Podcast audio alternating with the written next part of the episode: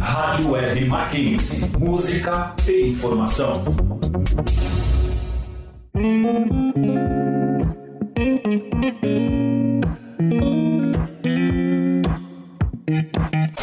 Entre nós.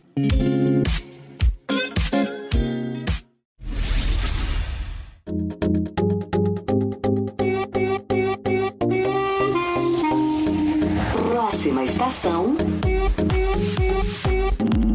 Station. Higienópolis Mackenzie. Rádio Mackenzie. E aí, galera, sejam muito bem-vindos ao Entre Nós, seu programa de rádio feito de alunos para alunos, que irá te informar de eventos, palestras, acontecimentos e o mais legal é que toda semana trazemos um convidado para um bate-papo super interessante. Esta semana trouxemos um bate-papo diferente aqui para vocês. Conversamos com a Nicole Paretzes, veterinária que atua em atendimento emergencial a campo. A especializada em cavalos contou pra gente um pouco de sua experiência, então fiquem ligados. Esta semana ainda temos vozes novas aqui no programa, já que fizemos a nossa seletiva e estamos com integrantes novos. E no programa de hoje temos as seguintes vozes: Muito prazer, eu sou a Mariana e está sendo incrível participar do Entre Nós. Eu comecei faz pouco tempo, mas eu já tô aprendendo muito e eu tô muito ansiosa pelas coisas que ainda estão por vir. Gente, muito prazer. Eu sou a Pietra Mignon. Estou na equipe do Entre Nós há algumas semanas e já tive a oportunidade de participar de algumas áreas por aqui. Estou gostando, estou aprendendo muito e muito ansiosa para todas as coisas que vêm por aí. E aí, galera? Prazer, sou o Theo está sendo incrível participar do Entre Nós. Comecei quase ontem, mas estou muito feliz de estar participando e aprendendo tanto.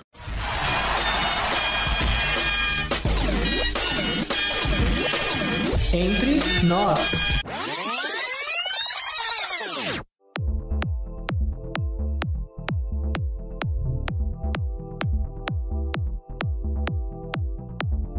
Antes da nossa entrevista com a veterinária, vamos conferir um pouco sobre o que está rolando no mundo universitário. Já iniciaram as inscrições para o programa de pós-graduação, mestrado e doutorado em Educação, Arte e História da Cultura. Qualquer dúvida é só entrar lá no Insta do arroba MacJornalismo, que as inscrições vão até dia 1 de junho. Nesta segunda-feira, começamos um sorteio em parceria com o pessoal do Arquibancada. Vamos rifar uma das camisetas de um finalista da Champions League. Para saber mais informações, entre na nossa página do Instagram, MacEntreNós, ou na página do Instagram do Arquibancada, arroba ArquibancadaMac. O Dacan irá fazer um bate-papo da nova série de entrevistas Criativos em Cena. O primeiro convidado será Rafael Paes, diretor criativo da Nike. A entrevista ocorrerá hoje mesmo, sexta-feira, dia 14, às 6 horas. E para inscrever-se, basta entrar no Insta DacanMac e entrar no link que está na bio. Corre lá que dá tempo de aproveitar o primeiro episódio dessa série. Entre nós. Oi, gente, estamos aqui com a Nicole Paretzes. Ela atualmente é doutora na área clínica de cirurgia da Universidade de São Paulo. Ela é veterinária autônoma, então ela atua principalmente em atendimento emergencial a campo e docente da Universidade em Morumbi. Então a gente vai conversar com ela e vai saber um pouco mais sobre essa área tão incrível. Ela vai compartilhar um pouco da experiência dela com a gente. Obrigada, Nicole, por estar aqui com a gente. Ah, muito obrigada pelo convite. Fiquei muito feliz e espero poder ajudar quem pretende ingressar na área, né? Bom, primeiro, você pode contar um pouquinho da sua trajetória pra gente? O que, que te fez escolher essa área? Bom, é, acho que como todo mundo, né? E, na época do colégio, do colegial, eu era muito mais afim, eu gostava muito mais da área de biologia, né? E a partir daí você começa a falar: meu Deus, vou terminar o terceiro colegial, o que, que eu vou fazer da vida? E eu gostava muito de ir naqueles guias de estudante. Eu sempre gostei muito de animal e sempre gostei muito de planta, né? Daí eu fiquei, nossa, eu faço agronomia, botânica, veterinária. Quando eu fui numa palestra de agronomia, que eu percebi que era só conta, eu falei, meu Deus, eu não sirvo para isso. e daí, quando eu fui nas palestras de veterinária e também acompanhava o veterinário dos meus cachorros, que sempre tive, né? Falei, ah, talvez, né? A área é uma área da saúde, é, trabalha com animais, e a escolha foi super inocente, né? Desta maneira quando eu entrei na faculdade que eu entendi o que era o universo da medicina veterinária, né, que não é só cuidar do cachorrinho, do gatinho, do cavalinho, mas também tem a parte de inspeção, de infecto, de zoonose, de alimento. É um universo enorme onde a medicina veterinária pode atuar, né? Daí que eu entendi exatamente é, qual seria o meu papel na sociedade em si. Mas a escolha inicial, assim, ela foi foi bem inocente, né? Fui feliz na escolha. Eu adoro o que eu faço, mas mas esse começo assim foi foi uma escolha um pouco no susto. Daí eu fiz a faculdade, ao longo da faculdade experimentei algumas áreas, fiz residência, fiz mestrado, doutorado, né? Faz 12 anos que eu continuo estudando ali. Então é uma trajetória um pouquinho longa, mas, mas muito gratificante. E por que que além de querer atuar em campo como veterinária, você quis também ir pro lado acadêmico, dando aula e tal? Tenho mais três irmãos, nós somos em quatro em casa. Eu sou a segunda mais velha, né? Então é, é uma linha de produção onde o mais velho ajudava o mais novo e por aí vai. Eu tenho um irmão que é seis anos mais novo que eu e outra que é nove anos mais nova que eu. Então eu estudava com meu irmão eu sabia, isso no colegial, eu tô falando com 13, 14 anos. A mãe dos amigos do meu irmão sabia que eu ajudava ele e eu comecei a dar aula pro meu irmão, pros amigos do meu irmão, em troca de chocolate, assim. Então, no fundo, eu sempre gostei de ensinar. Daí, no final da minha residência, residência quando você já está formada, é a primeira pós-graduação. Um professor que era meu orientador passou num concurso público e precisava terminar o semestre para a turma de primeiro ano. E daí o coordenador do curso falou: Ó, Nicole, a outra residente, né? Vocês assumem o primeiro ano?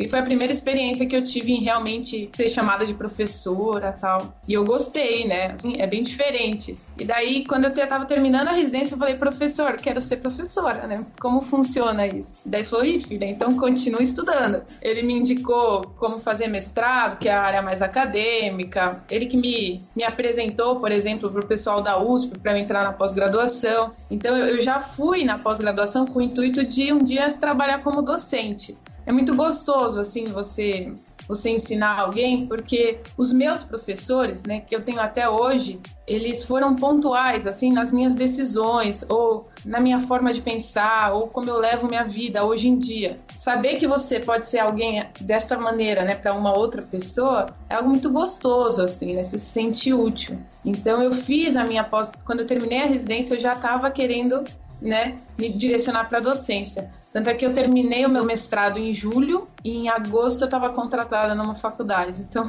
foi muito rápido assim essa esse processo assim. E eu, eu sou apaixonada por atender a campo, né? Eu nunca quero deixar de, de atender, de trabalhar com os animais o outro lado, né, a docência é muito gostosa, ela é muito trabalhosa, né, mas muito gratificante por esse lado. Que legal. E você até citou, né, da sua residência, e acho que uma dúvida que alguns alunos de veterinária têm é como que foi, como que é essa experiência da residência, como que foi?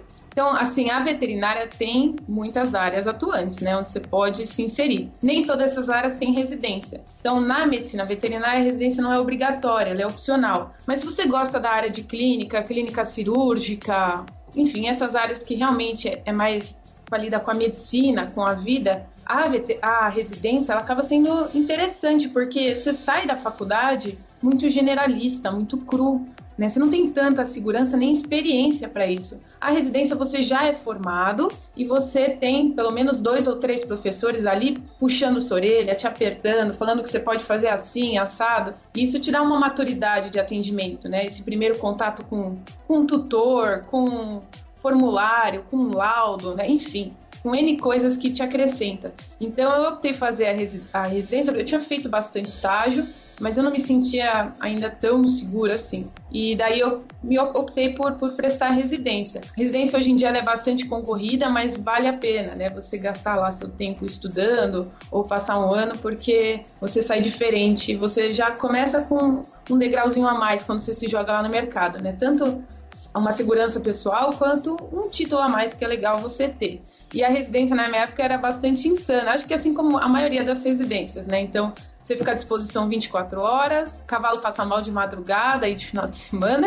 então você nunca para. Eu fiz minha residência numa, num hospital escola, então tinha aluno o tempo todo que me treinava também, ver se ninguém né, vai, vai acontecer um acidente, porque a gente trabalhando com animal de grande porte, ou ensinar, ou lidar, ou saber trabalhar em equipe, né? Então ela foi muito intensa. A vantagem da residência é que ela tem hora para começar e para acabar, né? Porque esse ritmo de vida realmente é, é muita loucura.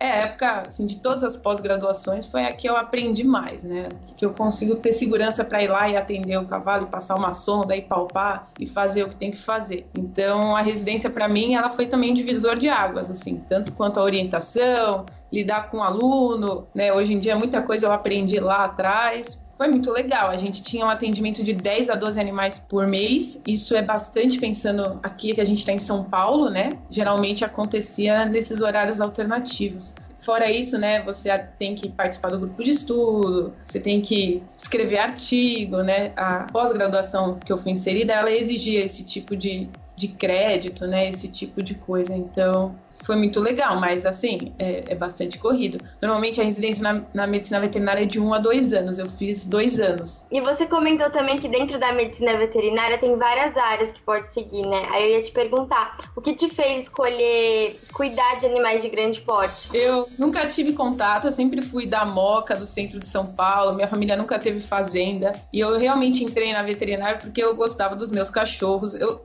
e eu sempre admiro desde a barata até o elefante, eu, eu, sempre acho tudo muito bonito, né? Então foi aí que, que surgiu esse gosto. Então, os meus dois primeiros anos de faculdade, eu estudei à noite, eu trabalhava durante a semana e eu fazia plantão como estagiária mesmo num hospital de pequenos animais, de cão e gato. E eu adorava igual, o raciocínio clínico, participar de cirurgia, são coisas que, que sempre me agradaram. E daí, no terceiro ano de faculdade, ali, eu vi que eu estava ficando um pouquinho para trás dos meus colegas, porque eu realmente eu trabalhava e fazia muito pouco estágio. Já estava entrando em clínica, enfim.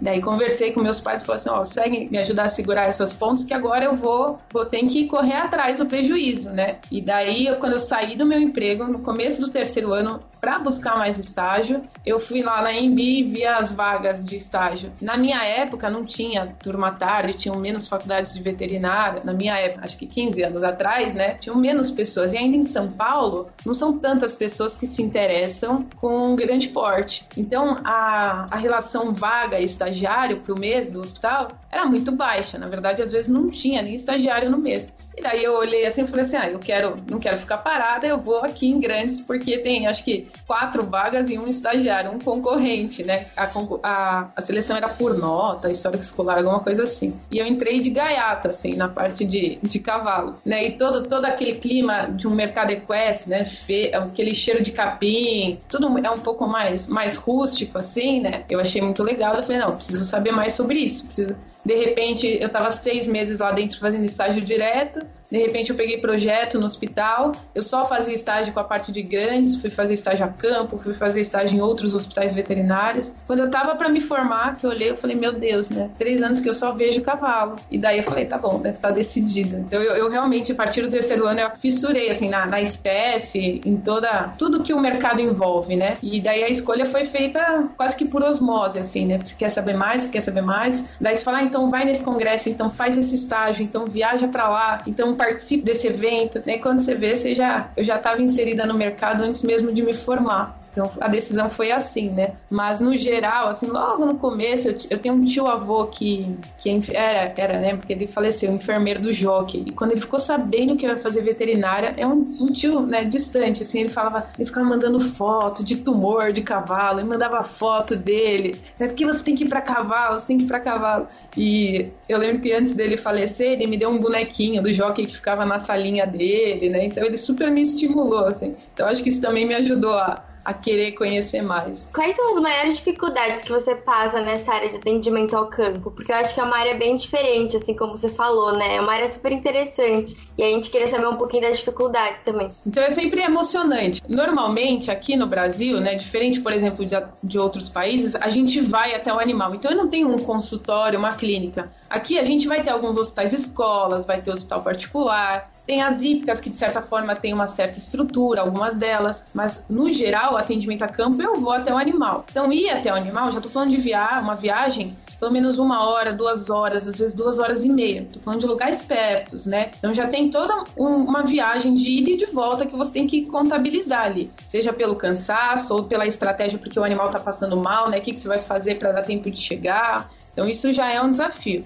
E o segundo que, que também né, tem que pontuar, que nem toda propriedade ela tem estrutura, às vezes até para ter um cavalo. Então, às vezes você vai em local onde não tem luz, onde não tem o um mínimo de contenção, ou não tem pessoas que realmente né, sabem lidar com o animal. E quando você trabalha com grandes animais, eu estou falando de animal de 400, 500 quilos. O trabalho de um cavalo adulto, você não estou falando um cavalo enorme, um cavalo ok. Você precisa trabalhar com outras pessoas. Enquanto um contém, outro passa a sonda. Enquanto né, um segura, você vai lá e examina a pata. Dificilmente você consegue lidar com esses animais de forma isolada, sozinha. E daí, às vezes você chega lá e você vai atender com o que você tem no carro, né? Que você acaba levando que você tem no carro e com o que te oferecem, né? Que às vezes é com, não tem luz, é farol do carro, às vezes não tem mangueira, você vai pegar a mangueira do vizinho, né? Você começa. Esses são, acho que, os maiores desafios.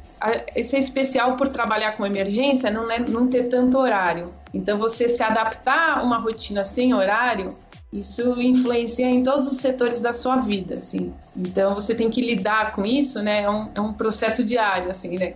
Você, tem um dia programado, falando, para o que você está fazendo, vai viajar agora 200 quilômetros para atender. Que é comum, às vezes, né? Eu tô numa cidade, de repente eu falo, vou fazer tal, tal, tal cidade. Daí, de repente, eu tô numa cidade, vou para outra, vou para outra, tenho que voltar, e daí tenho que fazer a, a mesma cidade que eu tava do lado no outro dia. Então, esse tipo de logística, né? Você tem que estar tá com a cabeça falando, tudo bem, né? Porque realmente, senão você, você se perde, né? Ainda mais como eu dou aula e atendo, então eu tenho um compromisso em sala de aula também, quarta-feira, assim, é muito difícil eu conseguir trabalhar, né, a campo. Então, ou eu tenho que trocar com o professor, ou eu tenho que dar aula virada, né? Daí você, você faz o que é possível, assim. Então, isso também é um desafio que a gente tem que conviver, né? E você trabalha com cavalo faz 10 anos. Você até falou que você teve um tio que estimulou a trabalhar com isso, mas o que, que fez você se apaixonar por isso? O cavalo. Se, se vocês tiverem contato com esse animal, assim, ele é um animal enorme, ele tem toda aquela prepotência que a própria espécie tem. Só que, em geral, quando você lida com esse animal, ele é muito sensível. Acho que do cão, do gato, né? Dos animais que é domésticos, assim, que eu tenho mais contato, ou que a gente estuda mais a fundo, realmente ele, é, ele é muito. Ele é o mais sensível, ele é o mais delicado, né? Tanto anatomicamente, né, falando em fisiologia, ou até mesmo né, nas mudanças, no manejo. Então, não só a própria espécie, mas tudo que envolve. Por exemplo, o meu perfil de trabalho, ele é totalmente diferente de uma pessoa que trabalha com cão e gato. Então, por exemplo, eu ando de botina, calça jeans, cabelo preso. Normalmente, é, eu lido com pessoas com diferentes níveis de instrução. Então, às vezes eu tenho que falar de uma forma mais simples. É, o clima, né, se está chovendo, se está sol, se o capim está seco ou não, influencia né, para eu chegar no diagnóstico. Tem um, um, perfil de trabalho muito diferente de quem trabalha com cão e gato, que é mais o, o, médico pediatra, vamos dizer assim, que tem um aventalzinho bonitinho, que a pessoa vem, e daí você conta, e daí a pessoa conta que ele brincou com a bolinha. Né? Então, esse tipo de perfil, na verdade, acontece em partes, né, mas é um pouquinho diferente. Então, eu, eu sempre gostei muito de natureza, de fazer trilha, né? Eu, quando eu fazia estágio em pequenos animais, eu me incomodava, por exemplo, eu estar dentro de um ambiente que tinha ar condicionado e lá estava chovendo, lá estava sol, mas eu não, eu não participava do sol, da chuva, do vento, porque realmente eu estava num, num ambiente controlado. E quando eu fui fazer estágio, né, a campo, que eu vi que eu tinha que pisar na lama, tomar chuva, me sujar, né, é algo que me faz sentir viva. Então, né, então eu tô, tra tô trabalhando, daí de repente aparece o pôr do sol, né? Daí eu tô trabalhando, de repente vem uma pessoa, né, e fala, ah, vem aqui tomar um café. Essa, essa coisa de campo mesmo, né? É algo que parece que eu tô, tô vivendo, né? O, não só o cavalo em si, que realmente é uma espécie, mas todo o mercado equestre que envolve, né, em relação à veterinária, as pessoas que lidam com esses animais, é muito gratificante, é muito gostoso, né? Eu me sinto à vontade nesse meio, muito mais do que de avental, assim, eu me sinto sem graça de avental, né? Eu não sei, não sei agir assim. Então, acho que a escolha, né, foi muito mais pelo perfil de trabalho do que o raciocínio, porque o raciocínio clínico, né, eu tenho um animal doente, eu vou chegar no diagnóstico, não importa se é a cobra, se é o lagarto, se é o cão, se é o gato, é realmente o mesmo, né? Então, o gosto pelo raciocínio clínico é, é, sempre o mesmo. Agora, o perfil de trabalho, isso sim faz diferença. E por isso que eu falo, tem que fazer estágio, porque às vezes você é apaixonada pelo cavalo, você monta, você adora, mas você não quer, né, tomar chuva, mas você não quer se incomoda em, em não ter a unha grande, né? Mas você, sei lá, é, não gosta às vezes desse improviso, né? Não ter tanto trabalhar das nove às quatro. E isso, isso é como você vai viver a sua vida, né? A maior parte do nosso tempo a gente passa trabalhando. Então isso, isso tem que sim ser pontuado, né? Você quer viver dessa maneira? Não é só só o dinheiro ou só, né? Ah, porque poxa, a gente não é feito só de profissão, né? A gente tem a nossa vida pessoal, a gente tem os nossos valores e tudo isso vai ter que se encaixar, né? Então, às vezes a pessoa gosta muito de cavalo e com os alunos, eu falo assim, tudo bem, e realmente é apaixonante quando a gente conversa, quando a gente vê a imagem, você tem que estar tá, tá ali na lida, né? Tomar chuva, lidar com gente, às vezes, que, que é um pouco mais grosseira, ou que, que é diferente de você, ou que tem uma cultura diferente, e você vai ter que ali, né, rebolar para se fazer entendida. Então você tem que saber se você gosta de trabalhar, né, em prova de final de semana, se você, se você gosta desse estilo. E acho que é isso que tem que dec decidir, né? Não, não só isso, mas isso também tem que fazer parte da decisão, porque tem muita gente que se frustra, frustra e fala assim: "Ah, daí veterinária não dá dinheiro, ah, a área de grandes é muito difícil, ela é muito fechada". Decide o que você quer, se dedica, que tem espaço para você, né? Dinheiro é consequência, dá sim para viver muito bem da veterinária, dá para se divertir e o perfil de trabalho eu acho que até mesmo não só para veterinária, isso vale para qualquer profissão. Então você pretende trabalhar o resto da vida com cavalo? Você não pretende trabalhar com outras espécies de animais? Não, para não falar assim, eu não pretendo é muito pesado, né? Eu gosto muito do que eu faço. E quanto a, a medicina em si, medicina veterinária, área da saúde, quanto mais velho você fica, né, mais manha você pega. Não importa, você ganha experiência, fica mais fácil o atendimento, fica mais leve. Eu falo, por mais que eu, eu estude bastante, um veterinário que tem 30 anos de atuação, que é a minha idade de vida, né, para eu superar ele, eu tenho que viver 30 anos o que ele está fazendo. Então, eu respeito muito né, a, a experiência. Então, eu espero realmente continuar na área do cavalo. Agora, na minha pós-graduação, eu tive contato com animais de cativeiro, com zoológico. E era uma área que eu acho que eu me fissurei tanto no cavalo na graduação que eu simplesmente apaguei na minha vida.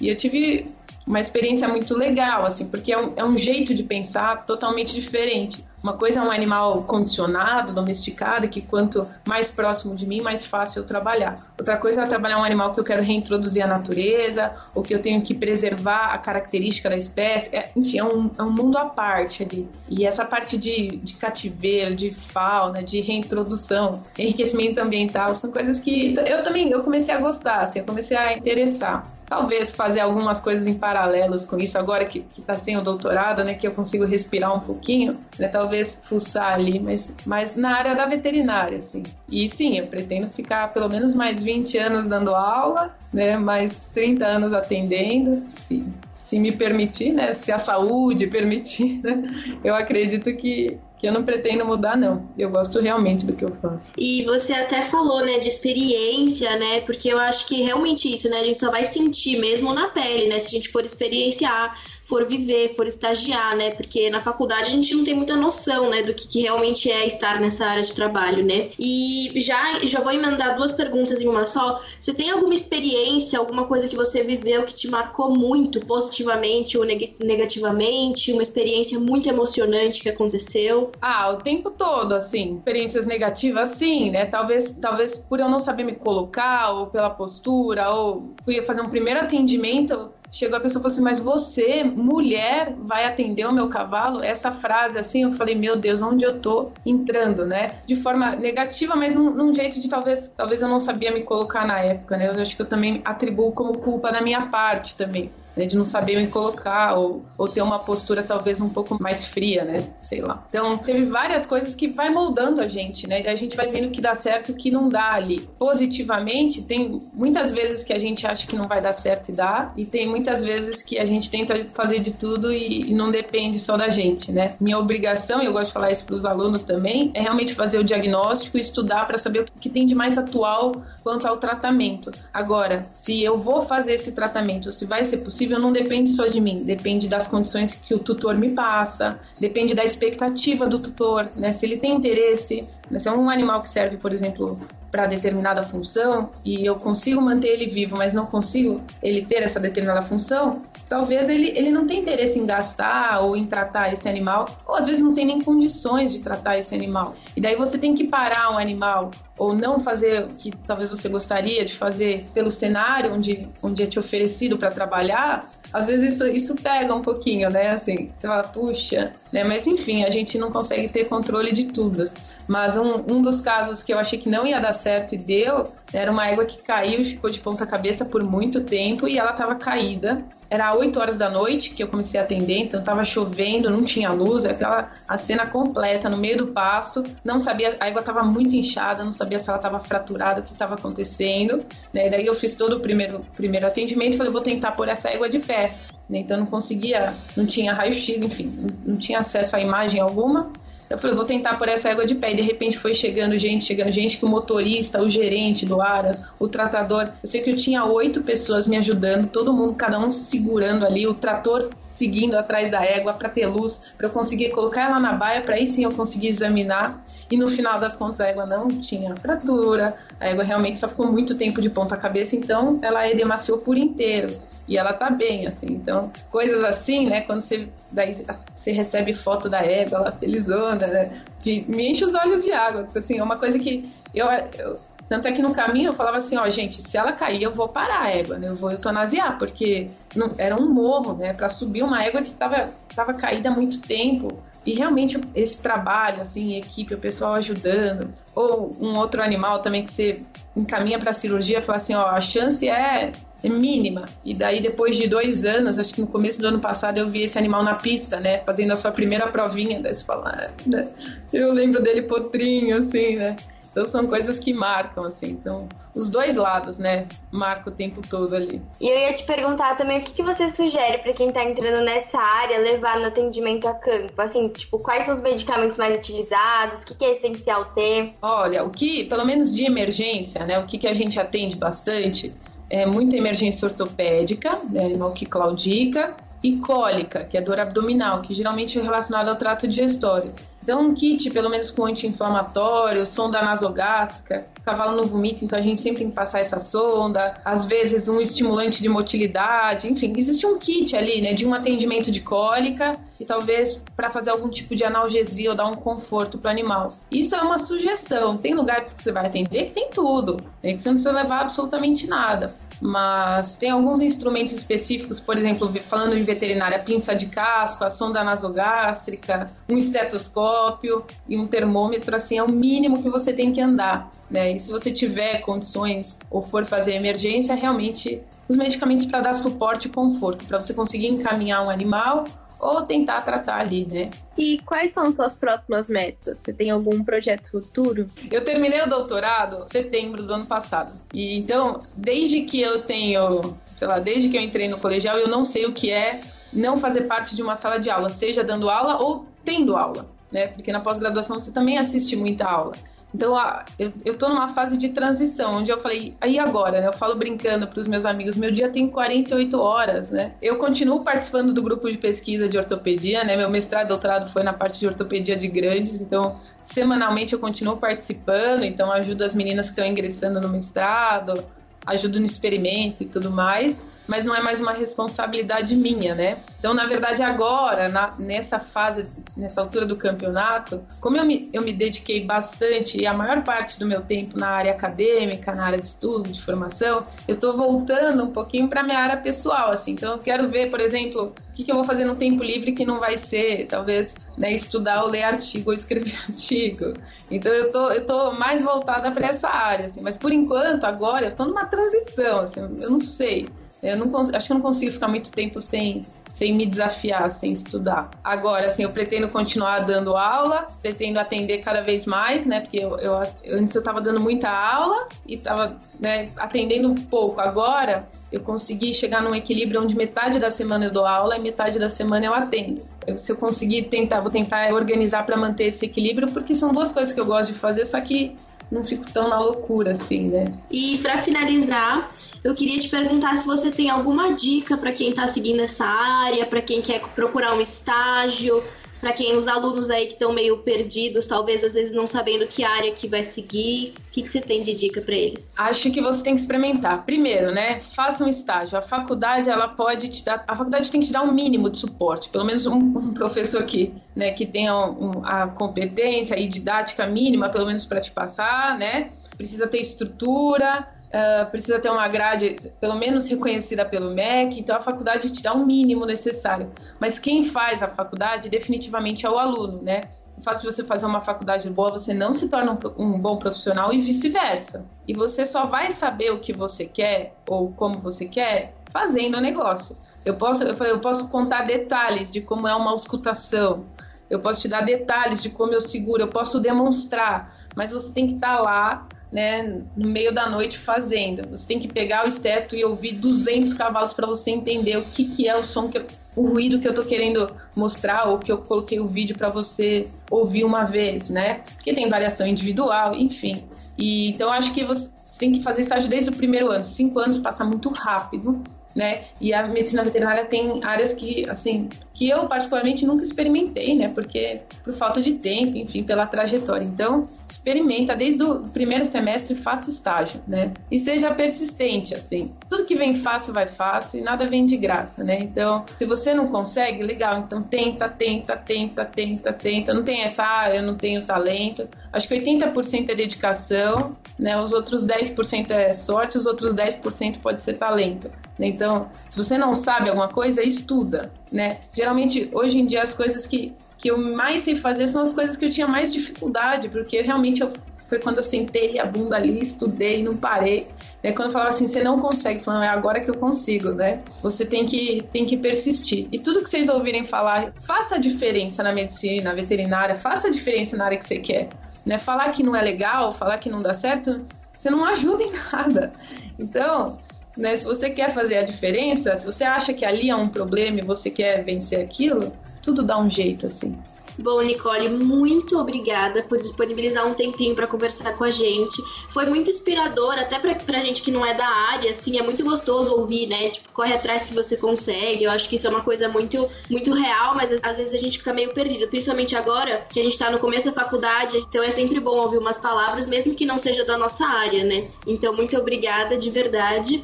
Para quem tá ouvindo aí na rádio, vai fazer um jogo com ela pro nosso Instagram, então confiram lá. Muito obrigada de novo, Nicole. Ah, muito obrigada pelo convite. Sempre que eu puder ajudar, podem contar comigo.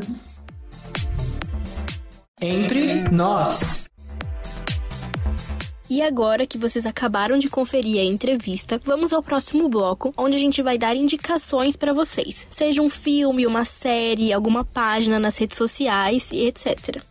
A minha indicação da semana vai ser a minha loja de roupas, é uma marca streetwear unissex que preza pelo conforto e estilo. Você consegue conferir as peças no Instagram mfa.br ou no site www.mfabrand.com.br. A minha indicação da semana é um livro, o livro de Daniel Goleman, Inteligência Emocional. Daniel mostra como a incapacidade de lidar com as nossas emoções podem afetar diretamente as nossas experiências no trabalho, na faculdade, no nosso cotidiano, não é mesmo? Vale muito a pena essa leitura, então repetindo.